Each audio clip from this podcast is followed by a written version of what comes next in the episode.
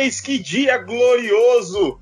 E hoje dou as boas-vindas, meus parceiros aqui, ele que tem o WhatsApp mais pesado do Brasil, Rodrigo Quintan, tudo bem, Rodrigo? Fala aí, Ana, não entendi esse WhatsApp mais pesado aí. Quer dizer, mais ou menos, acho que entendi a referência. Rapaz, o dia Fala... que o Intercept, o Intercept pegar seu WhatsApp, tá maravilhoso. Né, pelo amor de Deus, mas.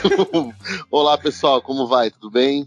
Tudo bem. Estamos aqui também com ela, a presidente do nosso setor jurídico, Andréa Santos. Tudo bem, Andréa? Olá, pessoal, tudo bem? Um prazer estar mais uma vez com esse grupo maravilhoso.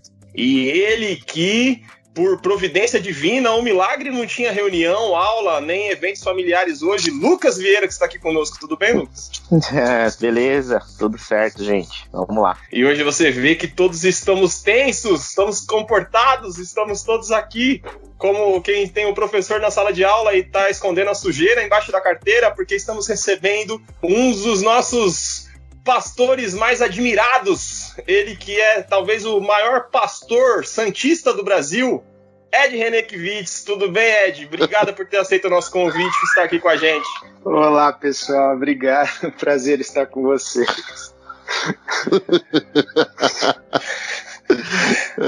Ed, você Oi. aceita essa alcunha aí? É o maior pastor santista do Brasil? Se eu sou o maior pastor santista, eu não sei, mas que eu sou santista, eu sou. mas a, a, primeira pergunta é se depois de tantos anos aí rondando as alamedas do Palestra Itália, o, o coração já não tá um pouquinho mais verde, Ed. Aí, ó, falou não, palmeirense. Muito ao contrário, é. Ao contrário, é. o Allianz Pepa não me influenciou em nada. Oh, já, tem... já, já temos a primeira piada, viu, Hernani? Não, não. Mas um cara sério, um cara sério, por exemplo, responderia com seriedade se o Palmeiras tem Mundial. Nossa. É claro que não. É... Ah. Claro que não. E o Corinthians só tem um. E o Corinthians só tem. Não, aí, aí bateu aqui na ZL. Mex, mexeu a ZL, mexeram na ZL. Bom, já é. que é pra provocar, vamos em frente. Eu nem me envolvo nessa briga aí, porque Fluminense, coitado, né? nem é time mais, eu acho que Fluminense nem é time mais. Não que isso, considerado ainda. Mas que estamos isso. aqui hoje completando 100 programas, uma centena aqui, que marca maravilhosa. E hoje nós vamos conversar sobre igreja e Estado, a relação, essa relação cada vez mais estranha que vivemos no Brasil entre igreja e Estado. E para um assunto tão importante, para uma data tão. um número tão significativo para a gente, o Ed aceitou generosamente o convite, a qual a gente é muito grato. Ed, para começar, uhum. a gente gostaria que você desse uma introduzida sobre como você uhum. pensa que seria essa relação entre igreja e Estado, a função de cada um e se existe relação saudável entre essas duas instituições. Como seria uma relação saudável? Bom, primeiro, acho que é importante eu me localizar e localizar a galera que está ouvindo aí. Isto é como, como a gente usa hoje, né, o lugar de fala. Então, qual é o meu lugar de fala?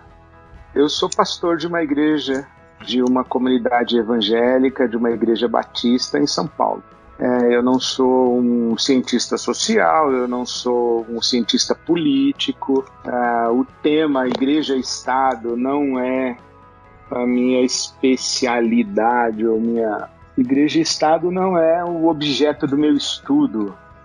Então eu tenho opiniões e tenho leituras e tenho posturas como pastor de uma igreja, de uma comunidade evangélica. E acho isso também importante porque nesse momento do Brasil, igreja evangélica e governo estão muito associados.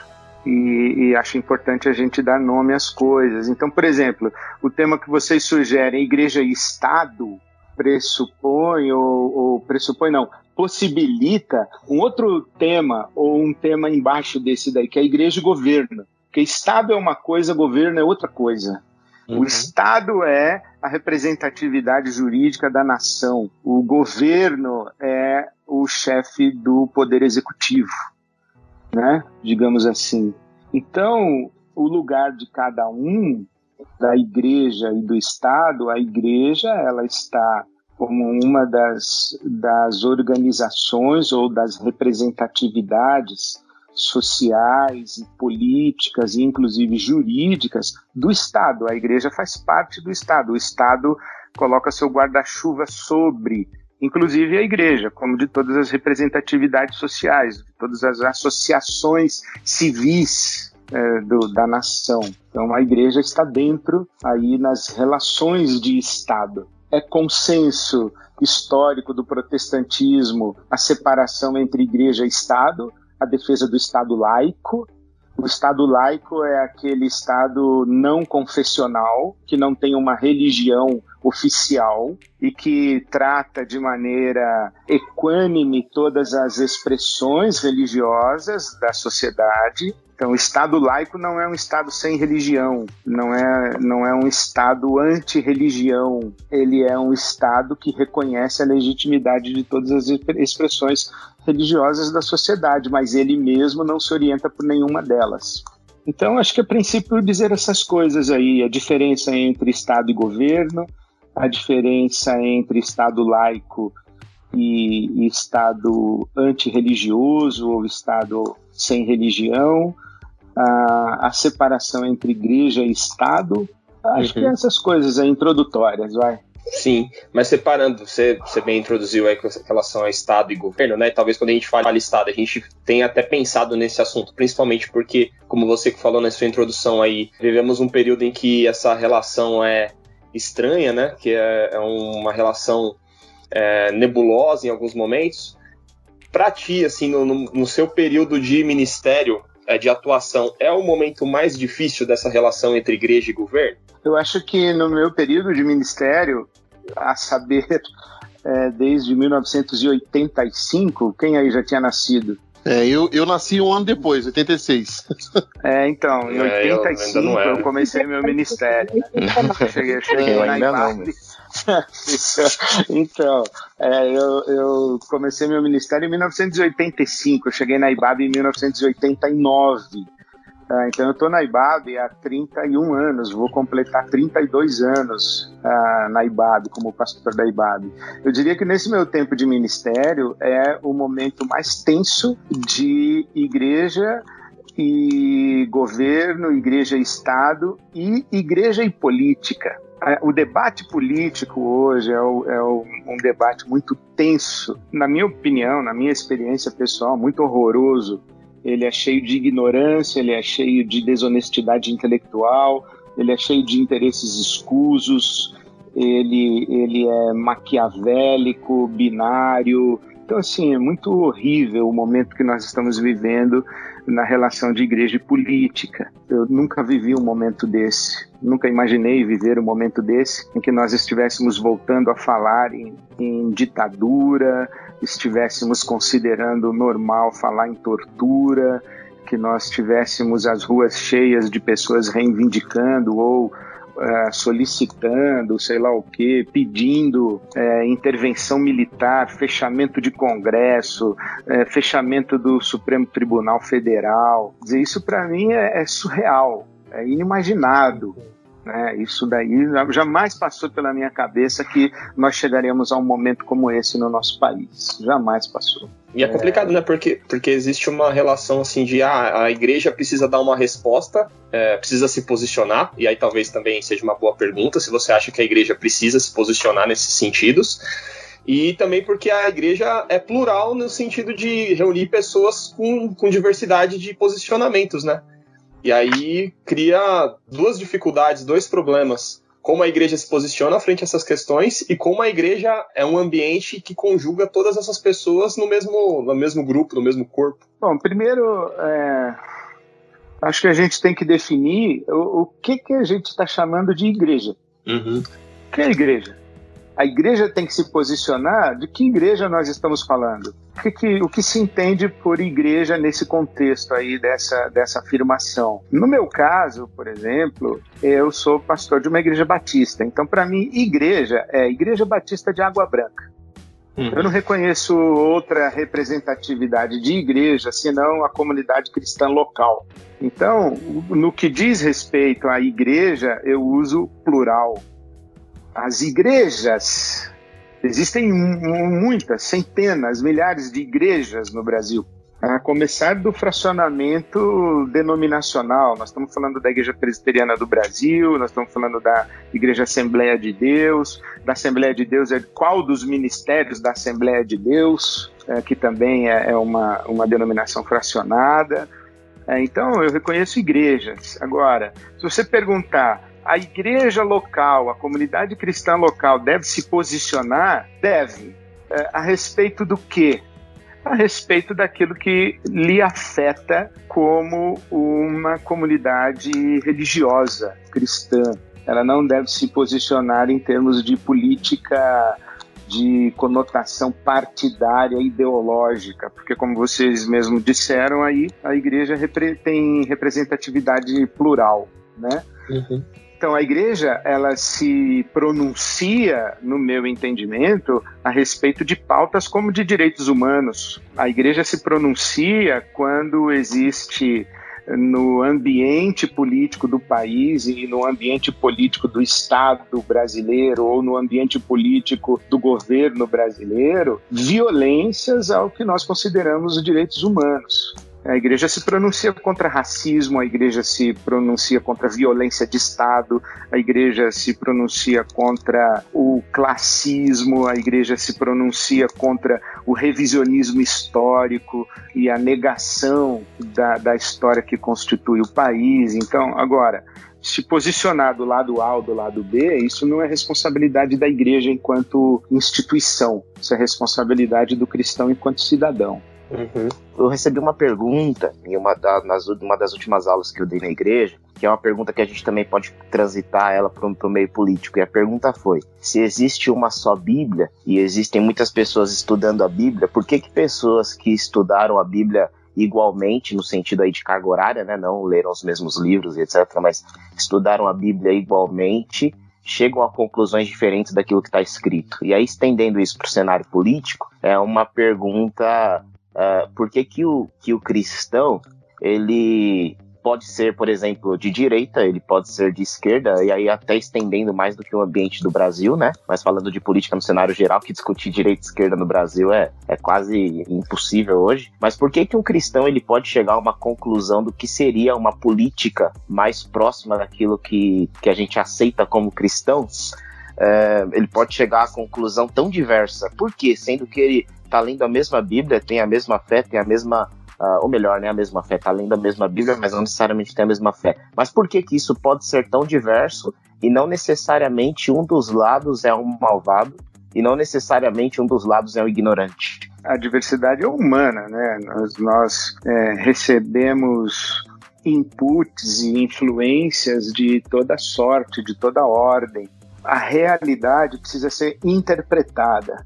Então você imagina que não existe apenas um critério de interpretação da realidade, não existe apenas um fator determinante para a interpretação da realidade. Digamos assim, que todo mundo vê a realidade a partir de uma lente. Imagina que para interpretar a realidade, qualquer que seja a realidade, por exemplo, nós começamos brincando sobre os times. É, o Corinthians ele tem dois mundiais ou tem um só? Parece que é uma pergunta tola, estúpida e tal. Não, não é.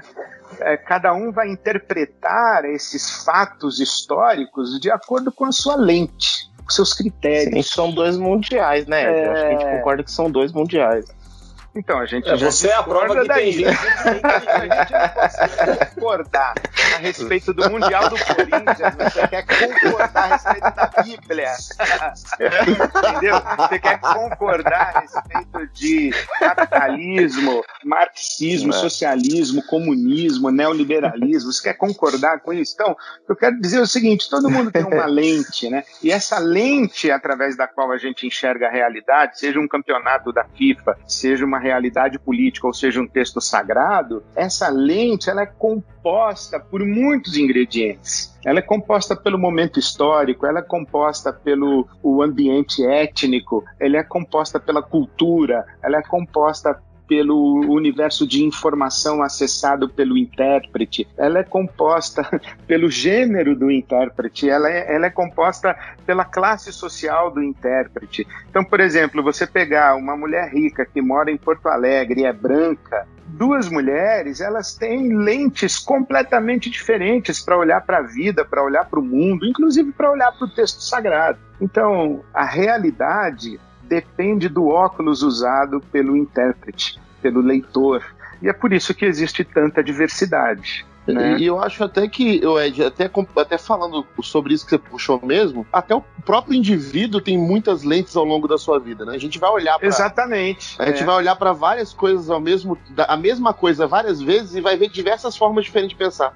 Esses dias eu tava Isso. fazendo, tava fazendo uma maratona aqui com a minha esposa do filme Star Wars, e eu lembro que eu via muitos anos atrás, né, toda, toda a saga, né? E aí, cara, tava vendo o, o, o, é, o episódio lá do golpe, né, da República, quando o Papatini assume e dá o golpe, né? E aí eu olhando hoje o filme, eu falei, caramba, como parece com o que a gente tá vivendo aqui, um monte de coisa igual. E eu vendo assim, nossa, mas esse filme tem tantos anos e quantas coisas a gente pode aplicar hoje para parecida com a nossa realidade, né? Tirou uma coisa, um exemplo bem, bem simples, mas que faz com que a gente perceba quanto a gente, as nossas experiências de vida e quanto os nossos aprendizados com tudo que a gente viveu vai mudando a nossa própria ótica a respeito de várias coisas.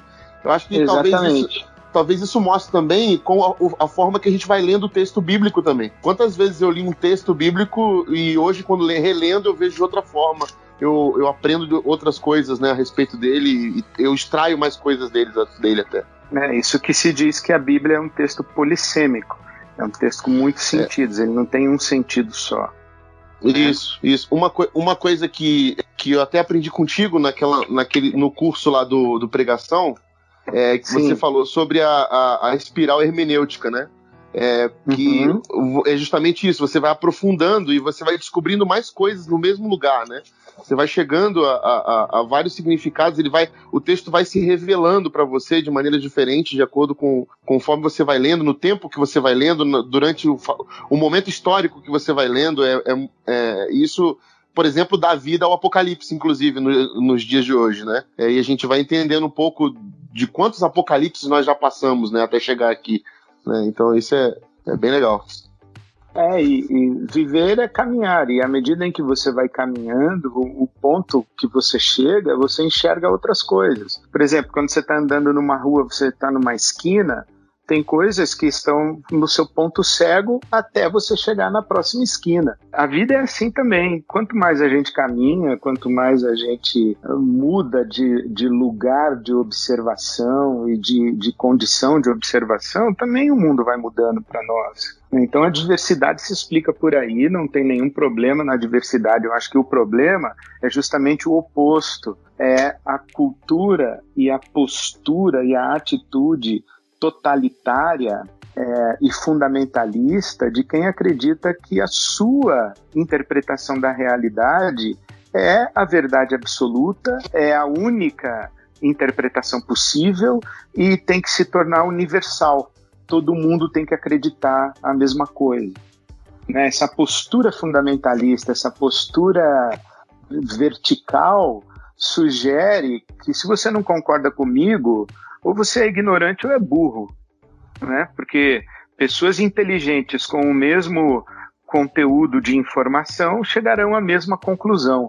Né? Então, se eu digo uma coisa para você e você não concorda, eu digo, não, é que você não sabe aquilo que eu sei. Aí eu compartilho com você a minha informação. E se você continua não concordando, eu digo, então você é burro, porque você não está entendendo aquilo que eu estou te oferecendo como informação para você interpretar a realidade. Dizer, isso é de uma prepotência muito grande. Primeiro, porque eu acho que só existe o meu universo de informação e não existe o seu. Isto é, as coisas que eu sei que você não sabe não são a totalidade. Existe muita coisa que você sabe que eu não sei. E numa conversa para a gente olhar para o mundo e para interpretar a realidade, existem as suas informações, as minhas informações, as informações de quem vai chegar na conversa. Então, tem esse detalhe. E outra coisa é que não existe só a minha maneira de interpretar os fatos, as informações, existem outras maneiras. Então, é, a diversidade, a pluralidade, a divergência, o contraditório, o debate, não me assusta. Muito ao contrário, eu celebro, eu gosto disso, eu acho que isso é bíblico, é próprio da tradição da teologia. Agora, me assusta, me entristece e eu tenho como postura de vida não aceitar e combater o autoritarismo, o totalitarismo, o fundamentalismo. Então, o meu inimigo não é o comunista, o meu inimigo não é o capitalista, o neoliberal, não é o marxista, o meu inimigo não é nem mesmo o ateu, nem o idólatra. O meu inimigo é o totalitário. É o cara que não aceita a diversidade do mundo. Esse cara eu acho perigoso. E o Brasil está sendo muito acolhedor com posturas totalitárias, autoritárias e fundamentalistas. Isso para mim é o mais assustador. Eu lembro de ter ouvido você falar recentemente sobre até as diferenças entre cultura judaica, por exemplo, que é normal dois rabinos que discordam absolutamente terem publicações e discussões é, publicadas em conjunto, porque valoriza-se essa diversidade de opinião e de leituras, né? E a gente vê hoje, talvez no nosso cenário é, evangélico, pouca valorização desses espaços de debate diálogo do, dos diferentes, né? Você acha que essa postura acabou incentivando ou assim não combateu esse dualismo que a gente vive hoje ideológico? Sabe, tem um, uma referência teórica importante para vocês que é o, o Antônio Gouveia de Mendonça, é, professor e catedrático da Universidade Metodista. Ele escreveu um livro muito interessante chamado Celeste por Vir, que faz uma análise do protestantismo brasileiro. E ali naquele texto ele diz que a índole do catolicismo é pró-unidade e a índole do protestantismo é pró-verdade. Então, dentro do catolicismo, você tem uma igreja católica, apostólica, romana, é uma igreja só. E dentro dessa uma igreja, una, você tem o padre Marcelo Rossi, o padre Fábio de Mello, você tem o Frei Leonardo Boff, que aliás não é mais Frei, né? Você tem o Leonardo Boff, você tem o Frei Beto, né? Você tem os irmãos carmelitas, os irmãos beneditinos, os irmãos vicentinos, os irmãos jesuítas, você tem o pessoal da renovação carismática, você tem a teologia da libertação. Então a ênfase deles é nós, todo mundo aqui nós somos diferentes, mas nós somos uma igreja só. A, a ênfase deles é a unidade. Já o protestantismo tem a ênfase na verdade. E quando eu tenho a verdade e você não concorda comigo e você não acredita do mesmo jeito que eu acredito, se eu tenho a verdade, você tem a mentira. Se eu tenho a verdade, você, na melhor das hipóteses, está enganado. Na pior, você é um herege e você é uma ameaça à minha verdade. É por isso que o protestantismo ele é um, um movimento, é um movimento de cisão, ele é um movimento cismático. Então a gente briga e abre uma igreja na outra esquina, na mesma rua, duas igrejas que sa uma saiu da outra. É um apóstolo brigando com o outro, é um pastor brigando com o outro. A gente é, é a gente gosta de chamar os outros de herege, entendeu? Então isso não contribui muito não com, o, com o diálogo, com o debate, com a pluralidade, essa nossa ênfase na verdade, essa nossa prepotência bem moderna, né, de acreditar que a racionalidade humana consegue chegar na verdade absoluta. Eu estava pensando aqui, né? Eu acho que até mesmo antes de a gente levar para um sentido igreja, né, dessa falta às vezes de diálogo, eu acho que isso vem não só dentro das igrejas, né? Acho que antes de muito disso, nós como cidadãos, seres humanos, como sociedade, a gente perdeu em algum momento, né, essa capacidade de diálogo. E diversas ciências vão mostrar isso, né, que ao longo do tempo a gente foi perdendo isso de ter, né, aquele debate saudável aquela conversa e o diálogo. Eu não sei de fato ao certo o que aconteceu, mas, como eu disse, algumas ciências mostram, a psicologia mostra muito a questão da cultura egocêntrica, né? O, o humano no centro de tudo, e, e, a gente foi sendo criada numa cultura de como se nós fôssemos o centro do universo, o centro de tudo, e quanto isso foi impactando na forma como a gente vai vendo o mundo. Que aí surge muitas das questões da nossa lente, né? As nossas experiências de vida, como a gente foi criado, se a gente teve nos lugares em que a gente conviveu e na nossa família, se, tinha, se a gente tinha espaço para esse diálogo. E aí a gente chega é, num momento em que a igreja, né, os sermos de igreja, somos vários indivíduos, alguns que foram abertos ao diálogo, os outros não. A gente entra também numa questão da tecnologia que ajudou muito essa polarização, que a gente vê muito isso no cenário político é, de que a gente cada vez mais está inclinado a ver somente a nossa verdade, né? A gente vive a época, como falam, de pós-verdade.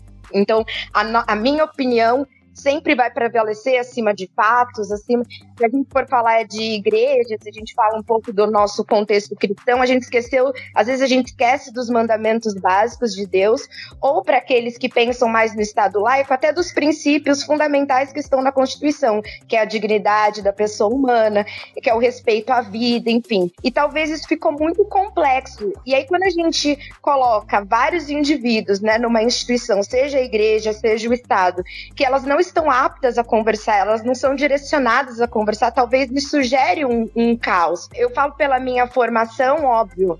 Eu, desde pequena, vou na igreja, atuante na igreja, e, por exemplo, a questão da política não era algo muito difundido, e talvez, eu não sei onde a gente se perdeu, que virou uma chave, e mesmo sem, sem a gente se propor a ter leituras mais aprofundadas, entender um pouco mais, aquilo se tornou pauta de uma forma tão é, superficial e tão violenta. Então, acho que vai muito além da igreja, do Estado. Acho que algo, algo aconteceu em nós como seres humanos. Eu não sei se é criação, enfim. Isso que eu fiquei pensando muito. É óbvio que pluralidade é essencial ao debate, né? A gente vive num Estado democrático de direito. Mas em algum momento, como eu disse, eu não sei onde a gente foi, que a gente se perdeu, assim, tão questão do diálogo, dessa abertura. É, eu acho, André, que esse momento onde a gente se perdeu, é, ele não, não tem um momento assim que a humanidade se perdeu. A gente pode fazer recortes, né? Recortes. Então, acho que você tocou num ponto muito interessante sobre a psicologia, o ser humano, o egocentrismo, o antropocentrismo, essa coisa toda daí, eu acho que, primeiro, o ser humano é um bicho amedrontado e angustiado. Faz parte, na minha percepção, da constituição humana, é, é ser assustado, assombrado. Esse nosso universo tem milhões de anos, quiçá bilhões de anos. É muito tempo a nossa vida dura 70 anos, 100 anos no máximo, aí vai para um universo com bilhões de anos. É muito, é muito dispare, né? Também a vastidão do universo, a imensidão do universo, galáxias e, e, e esse, esse espaço é, em expansão e a gente um farelo, né? Mesmo o planeta Terra perto do Sol parece um farelo então, a imensidão do universo, a, a, gente tem essa sensação de vulnerabilidade, né? Você vê um vírus invisível causando essa, essa, esse caos no mundo todo, quão vulnerável a gente é. Então, a nossa condição humana de vulnerabilidade faz a gente ser assustado amedrontado, faz a gente ser viver em busca de uma segurança que a gente intui que não tem. E para ter essa segurança, eu acho que a gente busca respostas simples para questões complexas. Então, quando eu consigo explicar as coisas e quando eu consigo explicar de uma maneira lógica, simples, que eu entendo, aquilo me dá a sensação de segurança. Então, por exemplo, é, você tem na sua casa é, um monte de aparelho de controle, um para televisão, outro para vídeo, outro para não sei, pra, sei lá, sabe? Você tem muito aparelho remoto ali, você não sabe como é que funciona. É, eu não sou um nativo digital, talvez vocês sejam. Eu me confundo todo com o Spotify, como é que eu subo coisa no, de podcast, que plataforma é o streaming, é não sei o que, eu tô assinando o um negócio, eu não tô. De repente eu tô aqui trabalhando no meu, eu tô trabalhando no meu computador, aí a tela do meu celular aparece. Eu falei, meu, que raio dessa tela tá fazendo aqui? Porque eu devo ter ligado alguma coisa. Assim. Entendeu? Eu não consigo administrar isso, isso me deixa confuso, isso me deixa angustiado. Então eu quero uma resposta simples. E essa necessidade de resposta simples faz com que eu me agarre a essa resposta, porque ela explica o mundo para mim, entendeu? Ela me, faz eu me sentir seguro. E aí, quando uma outra pessoa vem com uma outra resposta, eu já digo: não, não, não quero nem saber essa resposta sua aí, não, não, não é isso, e eu estou aqui feliz com a minha resposta. E isso vale tanto para a psicologia, quanto para a sociologia, quanto para a economia, quanto para as ideologias políticas e até para as religiões. A gente quer respostas simples. E aí, o que eu acho também, fazendo um recorte de 2013, que é uma data muito importante para a gente sublinhar, que as ruas foram tomadas e elas, pela primeira vez, elas foram tomadas de maneira caótica.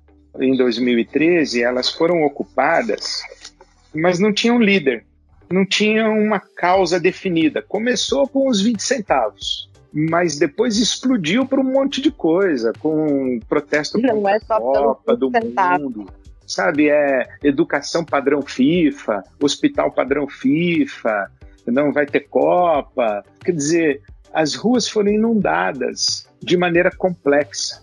E acho que, que é, as ruas reagiram a um momento de país em que as respostas simples passaram a ser questionadas em que aquilo que a gente dizia que era pecado e durante dois mil anos foi pecado, daqui a pouco vem alguém dizendo que não é mais pecado. A gente, por exemplo, eu cresci na igreja ouvindo que a homossexualidade é pecado, ponto final. De repente aparece um monte de teólogo dizendo que não é. Aparece igreja inclusiva. De repente aparece pastor gay. De repente aparece pastor trans. Meu, esse mundo virou de ponta cabeça as respostas que eram simples deixaram de ser simples.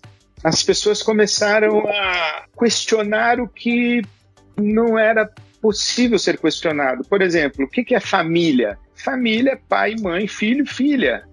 Aí alguém diz assim: não, isso aí é família tradicional. Existem novos modelos e novas formas de família. Dois homens e uma criança também é uma família. Duas mulheres e uma criança adotada também é uma família. Uma mulher solteira com um filho também é uma família. Então, o que é família? Aí começaram a discutir e a nossa sociedade, que é uma sociedade de formação religiosa católica e depois evangélica, é uma sociedade tradicional, religiosamente tradicional, e ela reagiu a isso, dizendo: não, isso tá uma bagunça. Bandido, lugar de bandido é na cadeia. E vocês vêm aí falar de direitos humanos para soltar bandido, para reconhecer direito de bandido e o direito do homem de bem. O que eu quero dizer é que, que chegou um momento que eu acho que 2013 é uma data emblemática, em que os questionamentos, as respostas simples e as estruturas simples da vida que foram questionados, essa complexidade que surgiu, a sociedade tradicional reagiu dizendo: opa, vamos parar com essa bagunça. E aí ela caiu numa lógica binária, maniqueísta e autoritária.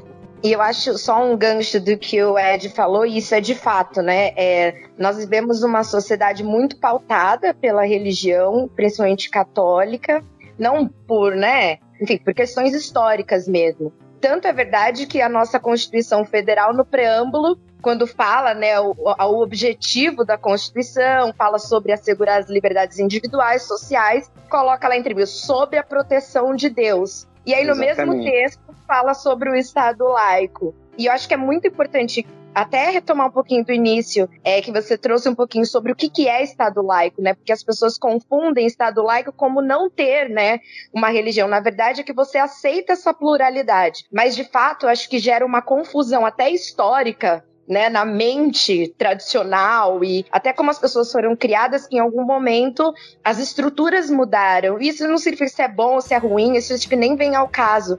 Mas é que e, e, até da forma como nós fomos educados, que é aquela questão do não questionar, não refletir. Eu acho que né, o questionamento é bom, a reflexão é boa, e eu acho que foi de um jeito muito. Talvez as pessoas viram e não sabendo como questionar e nem foram direcionadas a refletir sobre isso, né? Então a gente vive um paradoxo na própria Constituição e eu acho que isso também foi, enfim, é uma questão histórica que a gente vem trazendo. É, eu acho que sim, e a maneira como a gente lida com a ausência de resposta, com a incapacidade de dar resposta, é calando a pergunta. É isso que a gente faz. E quando nas nossas igrejas, eu falo por mim, não sei como foi a formação religiosa de vocês, mas o treinamento religioso que eu recebi, ele foi proselitista, isto é, não é diálogo, é você ser treinado para convencer o outro a respeito da sua verdade. Isso não é um diálogo. Até com um nível de superioridade, né? Que é a minha Exatamente. verdade. Falece. É, eu tenho a verdade, eu sou da luz, eu sou filho de Deus, você é filho do diabo, você vai ser condenado, você está no inferno, você é das trevas e esse tipo de essa visão maniqueísta do mundo que é muito própria da lógica religiosa, principalmente do protestantismo e da tradição evangélica né, e, do, e do fundamentalismo. Então isso nos prejudica muito, não nos instrumentaliza para vivermos numa sociedade democrática e num Estado democrático de direito. Eu acho que isso é um dos valores que a gente precisa reafirmar e esclarecer que é uma democracia e o que é um Estado democrático de direito. A democracia não é a vontade da maioria. Não é isso que é democracia. A democracia, num Estado democrático de direito, é a, o reconhecimento da legitimidade de todas as expressões da sociedade nos termos da lei, onde ninguém está acima da lei. Isto é, eu tenho o direito de ser diferente de você enquanto a minha diferença para com você não se torne um crime contra você nos termos pactuados pela lei da nossa sociedade. A lei, inclusive, que está subjúdice, é mutável, ela é, é passível de ser revogada, de ser ampliada, de ser novamente redigida, mas dentro do pacto social, dentro do debate eh, democrático. Então, a sociedade democrática é aquela em que, que reconhece a legitimidade das, dos diferentes e protege especialmente as minorias. Porque uma sociedade que não protege as minorias não é uma sociedade democrática, é uma sociedade autoritária, totalitária, em que a maioria esmaga a minoria. Então, quando o presidente diz as minorias ou se amoldem a maioria ou desapareçam, isso não é democracia. Isso é totalitarismo, isso é autoritarismo. Então, uma sociedade democrática reconhece a diversidade e protege as minorias. E também uma sociedade democrática, num Estado democrático de direito, não é aquela em que a vontade da maioria se estabelece. Porque a democracia do Estado democrático de direito é a democracia das instituições e não apenas das vontades individuais ou da somatória das vontades individuais. Então, na nossa sociedade brasileira, no nosso Estado brasileiro, ele está dividido em três poderes. Os três poderes que são independentes, eles se regulam entre si, eles se equilibram entre si, eles vigiam um ao outro, eles controlam um ao outro para que nenhum dos três abuse da sua prerrogativa. Então, as instituições precisam ser preservadas. Então, quando as pessoas vão para a rua dizendo assim: eu quero fechar o Supremo, quero fechar o Congresso, quer deixar quem no poder? O executivo? Só o executivo? Dar poder absoluto ao executivo? Ou, ou quer deixar quem no poder? Os militares ou só os militares? Então, uma sociedade democrática é uma sociedade de respeito às instituições republicanas. O Senado, a Câmara, isto é, o Congresso, né? o Legislativo, o Judiciário, o Supremo Tribunal, por exemplo. Olha a discussão que a gente está tendo aí sobre a independência da Polícia Federal.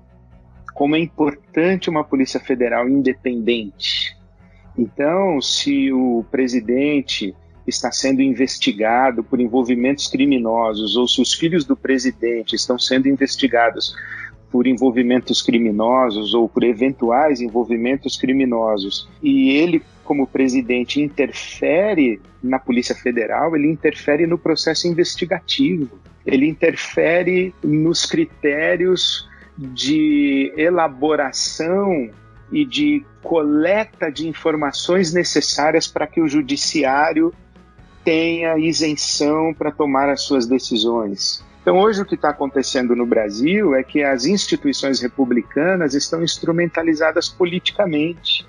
Elas estão a favor de determinadas agendas políticas ou a favor de determinados blocos políticos de representatividade da nossa sociedade. E isso, infelizmente, não é de hoje. Não é, não é com esse governo que a coisa está assim. A democracia está sob risco já faz tempo no nosso país. Né? Uma das coisas, Ed, que você falou lá atrás dos recortes, que, que também me fez lembrar que uma das coisas que tem acontecido, é, e isso em 2018 ficou bem claro com as fake news e tudo mais, é, é justamente esse desprezo pelo, no, no, diálogo, quando se estabelece um diálogo, pelas coisas que não se entende. Como eu não consigo entender algo, eu não consigo dialogar com algo, então eu, eu menosprezo a pessoa que está falando, ou menosprezo aquele tipo de, de informação para que eu consiga é, descartá-la e não, e, e, não colocar ela, é, não botar ela com o devido peso. Então, por exemplo, se eu se eu estou abrindo diálogo para falar sobre algo sério que está sendo tocado, é, ou seja uma causa racista, seja alguma coisa a respeito da mulher, no, no, ou tudo que foi levantado está sendo discutido mais forte, o que, que acontece? Como eu não quero concordar, ou eu não tenho argumento, ou eu não tenho profundidade naquela informação, então eu desprezo aquilo, eu chamo de mimimi, eu chamo de qualquer outra coisa para poder é, valorizar uma outra informação mais simplista que me agrada, ou que mantenha aquela minha opinião que sempre esteve lá construída, né, desde a minha formação. É, e não somente eu desprezo aquilo que está sendo dito, eu menosprezo a importância e o peso daquilo. Isso. Mas eu também desqualifico quem está dizendo. Isso, então, isso então mesmo. por exemplo, você me coloca diante de um argumento, aí eu digo assim, não, você é corintiano, eu não debato com corintiano. Quer dizer, na verdade, na verdade, eu, Tem que agir eu, com misericórdia, eu, como Corinthians. Eu não, eu não tenho resposta, então eu, eu, desqualifico você de um jeito que eu acho que te desqualifica. Tipo, ah, mas você também. Você é baiano, você é crente. É, pronto, é, é isso aí. Entendeu? Você, sei lá o que, que você é. Então, e aí, aí não tem diálogo. desqualificar você. Na filosofia, isso se chama argumento ad hominem que é desqualificar quem fala. E isso acontece muito na nossa situação de, de, polarização democrática, que a gente tá, está lendo as milícias digitais que se qualificaram e se aperfeiçoaram na questão da destruição de reputações. Então você vê, por exemplo, o Moro, até ontem, era o herói. Exatamente. É. Era a reserva ética do governo Bolsonaro. Agora que o Moro saiu, as é milícias digitais já estão desqualificando o Moro o máximo é. que puderem. É, entendeu? Então isso não contribui nada para a democracia. Nosso país está num momento muito ruim é, é. democrático, né? Muito ruim. Aliás, parece que a gente sempre precisa de heróis, né? Isso é muito estudado na ciência política, né? Nessa questão de formação da opinião pública, a necessidade que a sociedade tem de ter heróis, né? Porque aí você tira a responsabilidade, a sua autorresponsabilidade, para sempre culpar o outro, ou pela corrupção, ou porque o país está assim, ou porque aconteceu isso. E parece que a gente tem realmente essa necessidade de ter um herói que vem, vai salvar o Brasil de tudo, sendo que tem, enfim, a sociedade é feita por nós, cidadãos cidadãos, óbvio, que temos aí o direito ao voto, que temos questões educacionais sérias, tem muitas questões além, né, disso. É que eu gostaria de juntar minha pergunta da, da Deia, nessa questão da, da, da, nossa busca por heróis, que essa, essa questão de busca por heróis e até esse, esse carimbo que foi colocado no Bolsonaro como mito, é, nosso atual presidente como mito, é, ele não, não suscita um agenciamento assim político de um lado meio irracional que ajuda na manipulação da massa, ajuda na manipulação do povo. Acho que esse termo massa também é um termo meio ruim. Na manipulação do povo mesmo. A gente cria uma ideia de um mito, alguém assim que vai resolver a questão. Isso ajuda no processo de manipulação? Só a Unia pergunta da, da ideia. Sim, mas esse é um fenômeno não é do Bolsonaro, é um fenômeno é, social, como a, a André estava falando, que, uhum. é, por exemplo, o, o Collor, ele foi um mito. Collor, ele era rico, bonito, estudado, era do Nordeste, ele era pilotava uma caça. pessoa, pilotava avião, é, ele é. era atleta, ele, ele era tudo, entendeu? É, e criou-se um mito, e era o caçador de marajás, era o cara que ia resolver a parada, então criou-se um mito. É, o Lula foi um mito, ou ainda é para muita gente, né? eu acho muito emblemática aquele emblemático aquele momento em que ele é, se entrega para a Polícia Federal ali no sindicato em São Bernardo do Campo, em que ele faz um discurso dizendo: Eu sou uma ideia, eu estou em você. é, entendeu? É verdade, uma, é, uma parada mística, assim, né? É, uma religião. É, né? sobrenatural. É, é, é, mítico, também é mítico. Lula, para determinado segmento de militância e até da nossa sociedade, é uma figura inatacável. É, e o Bolsonaro. É claro que eu não estou fazendo nenhuma comparação em termos de igualdade com os fenômenos Fernando Collor, Lula e Jair Bolsonaro. Pelo amor de Deus, eu não estou fazendo isso. É, mas a ideia mítica, ela é própria da manipulação política, com toda certeza. E, e outra, existe vagando aí pela nossa sociedade o mito de que as forças armadas é que são a solução para o país. É que se o exército estiver no governo, não tem corrupção, se o exército estiver no governo, tem ordem, tem disciplina, tem hierarquia, a sociedade vai ser agora, é, vai, vai viver de maneira correta, ética, que se os militares estiverem no, no poder assumirem as escolas, etc. Quer dizer, é um, é um mito também, porque quem estuda o período da ditadura militar no Brasil e, e não descobre corrupção, aí também é uma desonestidade intelectual muito grande. Então tudo é mito, mito manipulativo. E o grande mito no que nos diz respeito, né, que nos afeta, é o mito do ungido do Senhor, né? O apóstolo, o pastor, o bispo, seja lá quem, o mito do ungido do Senhor. É manipulativo do mesmo jeito. Eu quero puxar a nossa conversa agora, até que entrou nisso, para Romanos 13. Eu acho que quase toda live que você participa, Ed, deve estar pedindo para você falar um pouco disso, né? Mas dá uma pincelada. É, porque esse momento nosso pede para falar disso é, nessa questão de Romanos 13, na submissão à autoridade, a gente falou muita coisa legal aqui, por exemplo, que a nossa Constituição é quem tem o poder, por exemplo, no Estado Democrático de Direito. Então, quando a gente fala de poder, de submissão ao governo e tudo mais, a gente já, logo coloca uma, uma personificação, mas pensando no Estado Democrático de Direito, é a Constituição que emana esse poder. E eu queria só ouvir um comentário seu, pastor, porque, como é que eu posso dizer, uma, uma linha um pouco mais conservadora vai ler esse texto e, inclusive, entender que um mau governo, um governo que fere o, a minoria, que fere os mais pobres, por exemplo, é um governo que foi instituído por Deus, inclusive para trazer juízo sobre o povo.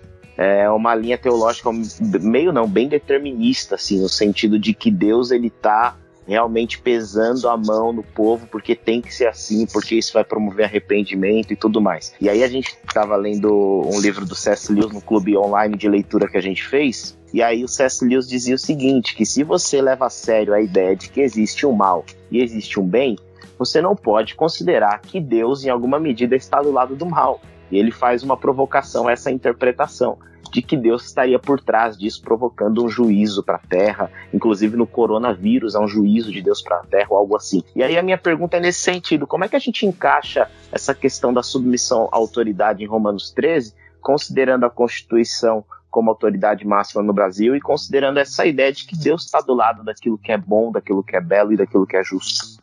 Bom, primeiro deixa eu fazer uma propaganda do meu podcast, então. Opa! o último episódio do Correlê é justamente sobre isso. É democracia, a Bíblia e a submissão às autoridades, é o tema do episódio.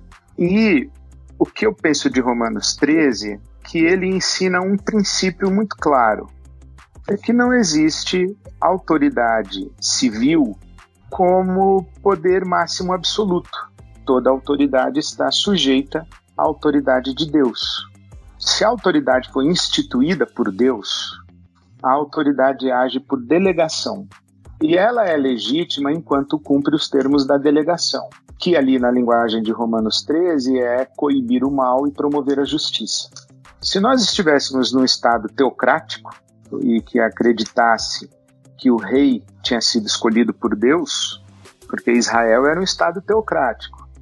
Davi foi escolhido por Deus, Saul foi escolhido por Deus, Salomão foi escolhido por Deus, a linhagem dos reis depois.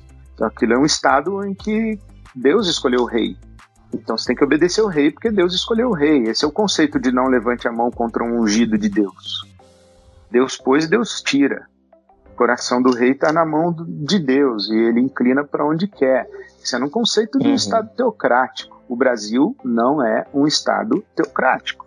O, os brasileiros, é, nós brasileiros, não somos o povo de Deus, do jeito que Israel era o povo de Deus no Velho Testamento. Nós somos brasileiros.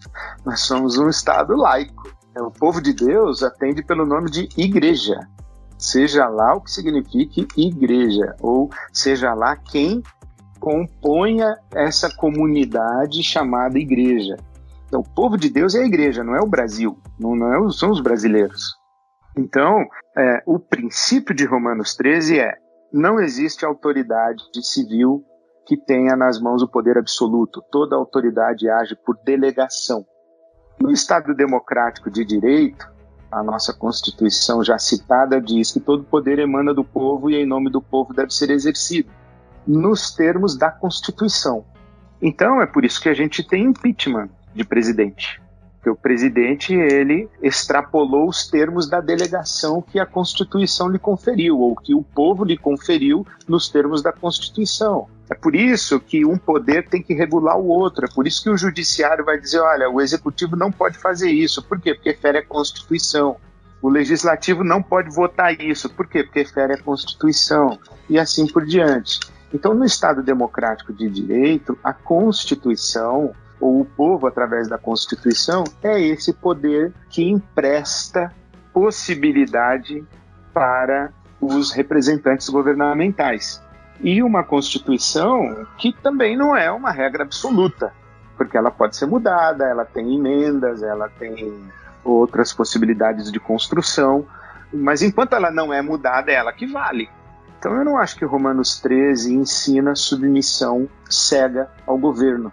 Ela ensina um princípio de autoridade, de que a autoridade ela está agindo por delegação divina, e para nós que somos cristãos, nós sabemos que o princípio que nos regula é mais importa obedecer a Deus do que aos homens. E, e aos homens, inclusive o povo, inclusive a Constituição. É, por isso que as parteiras do Egito não obedeceram o faraó que mandou matar todas as crianças. Por isso que a gente não podia obedecer Herodes quando ele mandou matar todas as crianças. E por isso que os apóstolos responderam para as autoridades judaicas: não podemos deixar de falar do que temos visto e ouvido, não vamos parar de testemunhar, porque é. se vocês acham que o imperador César é o Senhor, nós achamos que Jesus Cristo é o Senhor. A nossa lealdade é para Jesus Cristo, não é para César, o imperador. Então, toda vez que na minha consciência a minha lealdade é ao imperador ao povo, à Constituição, ao raio que o parta, ferir a minha lealdade e fidelidade a Deus, na minha consciência, eu vou desobedecer à autoridade humana. Amém. E vou arcar com as consequências. Desobedecer, as consequências... desobediência civil com parâmetros bíblicos, maluco. É, a, a, a, e, e a desobediência civil implica arcar com o ônus e com as consequências da desobediência civil. Essa é uma grande, contribu essa é uma grande contribuição do Martin Luther King. Hum. Ele diz o seguinte: eu estou desobedecendo a lei e eu quero ir para a cadeia. Porque eu estou dizendo essa lei é injusta, eu não vou obedecer. Eu aceito ser preso, pode me prender. Isso mesmo. Eu não vou obedecer. E ele não foge das consequências da desobediência civil. Então, eu penso que Romanos 13 precisa ser olhado com essas lentes. A lente do Estado teocrático, a lente do Estado democrático de direito, a lente da autoridade humana que está subjúdice à autoridade divina. Tem muitas coisas para iluminar o texto de Romanos 13, né? Maravilha. Fazendo agora um, botando uma lupa sobre o momento atual, Ed, e a gente está vendo aí que o Dória ele prorrogou né, o, o é, a quarentena, e, e, mas a gente provavelmente é, vai ainda, como igreja, agora como igreja local, vai ter que repensar a nossa volta. Né? Eu já vi algumas comunidades de amigos já se posicionando de maneira a dizer que provavelmente não vai seguir as orientações do governo em relação à volta, que vai se prolongar um pouco mais. E a gente fica nessa, nessa eminência, nessa, nessas dúvidas, né? Por exemplo, eu, eu sou pastor de uma igreja local também, pastor auxiliar aqui, e a gente fica se perguntando assim, cara, e agora? Como que vai ser essa igreja que vai voltar, vai voltar, né? E os problemas que se vão trazer. Como você enxerga essa responsabilidade da igreja diante, por exemplo, de. É, a gente estava acabando de falar sobre isso, né? Sobre a, a igreja se perceber com a responsabilidade que vai além até do que de uma ordem que vem do poder, que sendo considerando ela e julgando ela, talvez é, é, traga consequências piores para a gente. Então, como que você, como pastor de igreja há mais tempo, vê essa, essa responsabilidade de volta? Você acha que a gente tem que ponderar e, e, e vai ter que lidar com isso de maneira diferente mesmo? Porque no início, muitas igrejas esperaram é, a, a orientação do governo para atendê-las em relação à aglomeração. Agora, na volta, até que o prefeito de Campinas ele deu um edital dizendo como que as igrejas teriam que voltar. E pode ser que alguns membros venham com a gente para a gente usar isso. Ó, o governo deixou a gente se reunir desse jeito. Você acha que cabe a nós também dizer isso, ter, ter um posicionamento diferente, percebendo que o momento não é oportuno também para a volta, por exemplo, do jeito que o governo, mesmo o governo se posicione a favor disso ou não? Como que você vê essa esse possível volta no futuro? Bom, a, as nossas decisões aqui na IBAB, elas foram anteriores às orientações do governo. Nós suspendemos as nossas atividades presenciais na quinta-feira, dia 12 de março. E eu fiz uma consulta ao corpo médico da igreja e consultei amigos e médicos e, e pessoas que eu confio e naquela ocasião eles recomendaram a suspensão das atividades. Eu propus e o presbitério da nossa igreja decidiu assim. Então, assim, eu não dependo do governo me dizer o que eu tenho para fazer ou não. Ele pode ele... me balizar, mas ele não vai, não é o governo que vai decidir. Então, se o governo uhum. falar que eu posso voltar, ele não está me obrigando a voltar. Sim. É, ele está dizendo que eu posso, se eu quiser. Uh, segundo, eu acho que eu tenho que respeitar a quarentena, sim, se é uma determinação governamental para o bem da saúde pública, uhum. eu devo respeitar. E para a volta, eu estou considerando que a segurança das pessoas está acima de qualquer coisa.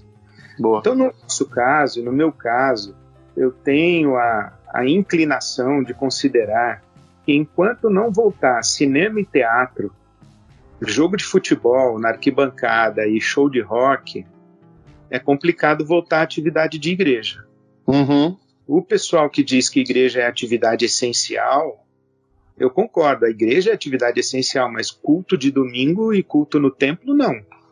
E agora eu acho que a pandemia está colocando as nossas igrejas diante de um teste de fogo, que é quais igrejas são de fato comunidades isto é, uma rede de relacionamentos e uma rede de diaconia, e quais igrejas são agências de evento religioso, que precisa de gente no auditório para funcionar.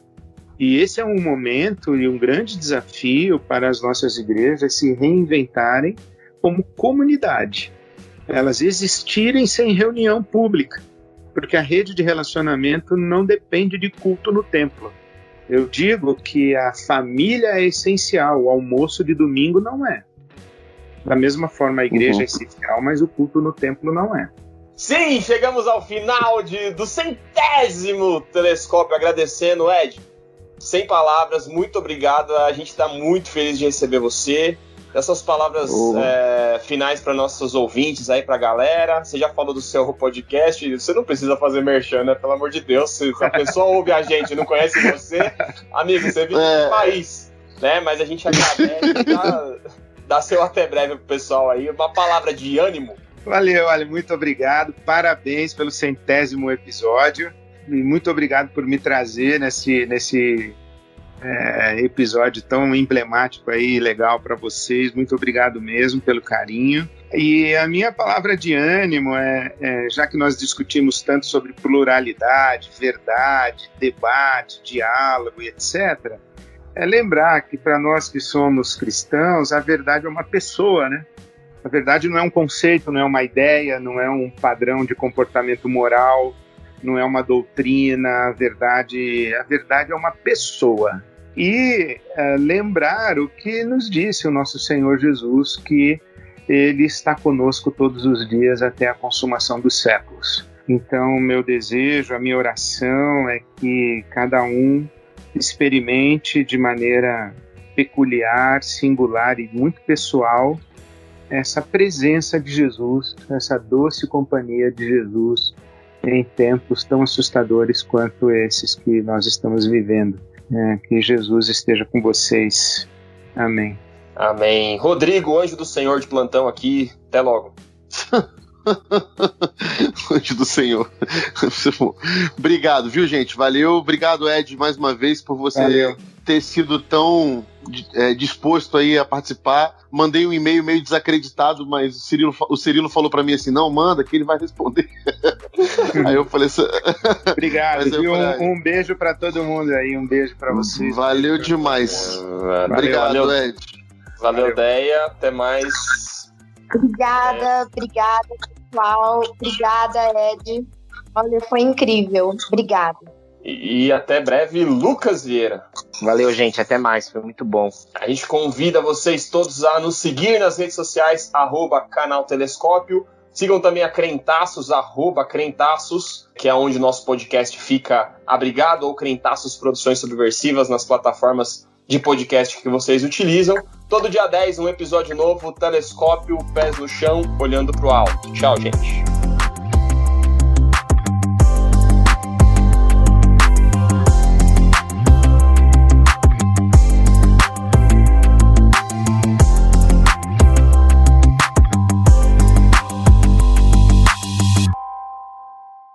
Nosso que está no céu, santificado é o nome teu.